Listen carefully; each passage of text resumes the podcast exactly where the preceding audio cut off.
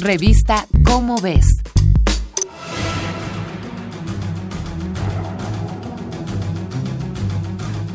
Alrededor del mundo, muchos países ya han iniciado progresivas campañas de vacunación en contra del SARS-CoV-2, el virus causante de la COVID-19.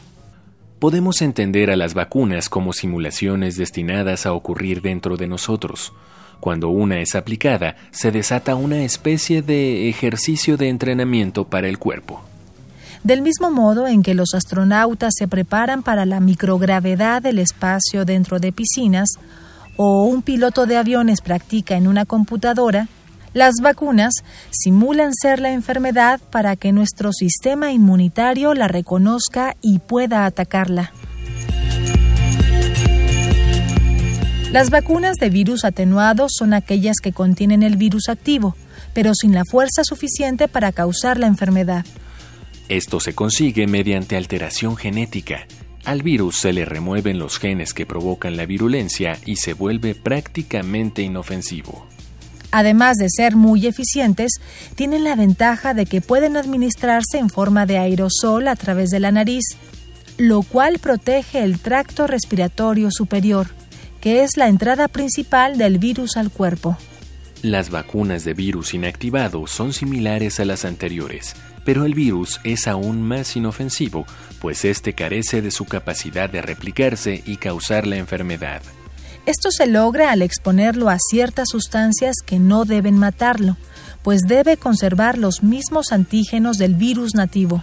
Su mayor ventaja es que son relativamente fáciles de producir, pero manipular un virus mientras está activo es un riesgo constante, lo que requiere que los laboratorios tengan instalaciones de alta seguridad. Por ello, las vacunas de proteínas recombinantes no usan todo el virus, sino una pequeña parte de él, la que actúa como el antígeno, es decir, el que detona la respuesta del sistema inmunitario. La producción en masa de la proteína necesaria se consigue gracias a levaduras o bacterias que funcionan como minifábricas a las que, mediante ingeniería genética, se les introducen las instrucciones para fabricar el antígeno del virus. Su ventaja es que son muy seguras y su producción es rápida y masiva. El inconveniente no son muy fuertes, lo que supone la aplicación de múltiples dosis y un adyuvante que intensifique la respuesta inmune.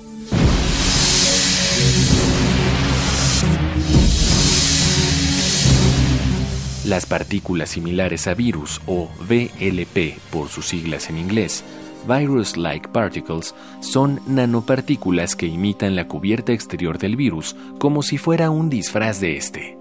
Debido a que se le expone repetitivamente al antígeno, interactúan con el sistema inmunitario de forma muy parecida a como lo haría el virus. Aunque esto las hace muy eficientes, también requieren una dosis de refuerzo y la administración de un coadyuvante.